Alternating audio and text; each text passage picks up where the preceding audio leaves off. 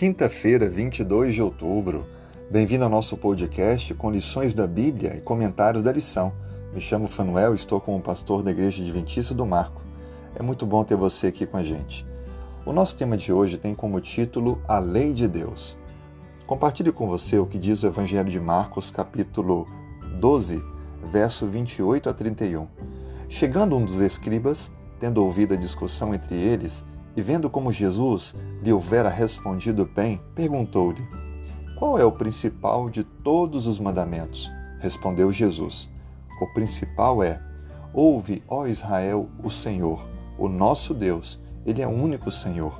Amarás, pois, o Senhor teu Deus de todo o teu coração, de toda a tua alma, de todo o teu entendimento e de toda a tua força. O segundo é: Amarás o teu próximo como a ti mesmo.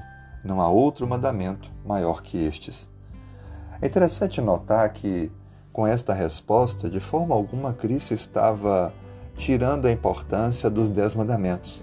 Na verdade, esses dois princípios estão nos Dez Mandamentos, porque vemos claramente que o amor a Deus está nos primeiros quatro mandamentos e o amor ao próximo nos seis restantes.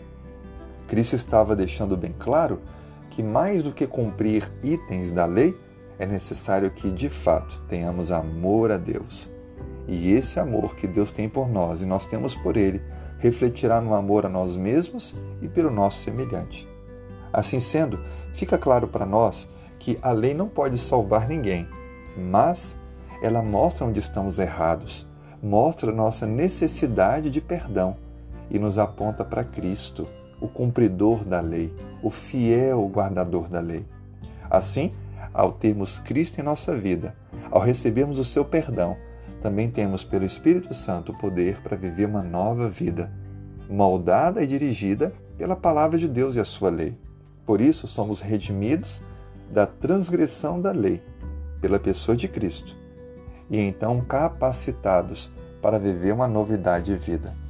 Por isso que a nossa conduta certa hoje é amar a Deus de todo o coração, sobre todas as coisas, e ao nosso próximo como a nós mesmos. Lembre, isso é resultado da graça, resultado da salvação em nós. Que nesse dia você possa experimentar a lei de Deus em sua vida, não como meio de alcançar o favor divino, mas como resultado de ter entregue a sua vida, o seu coração, sem reservas, ao Senhor. Tenha um excelente dia. Deus te abençoe.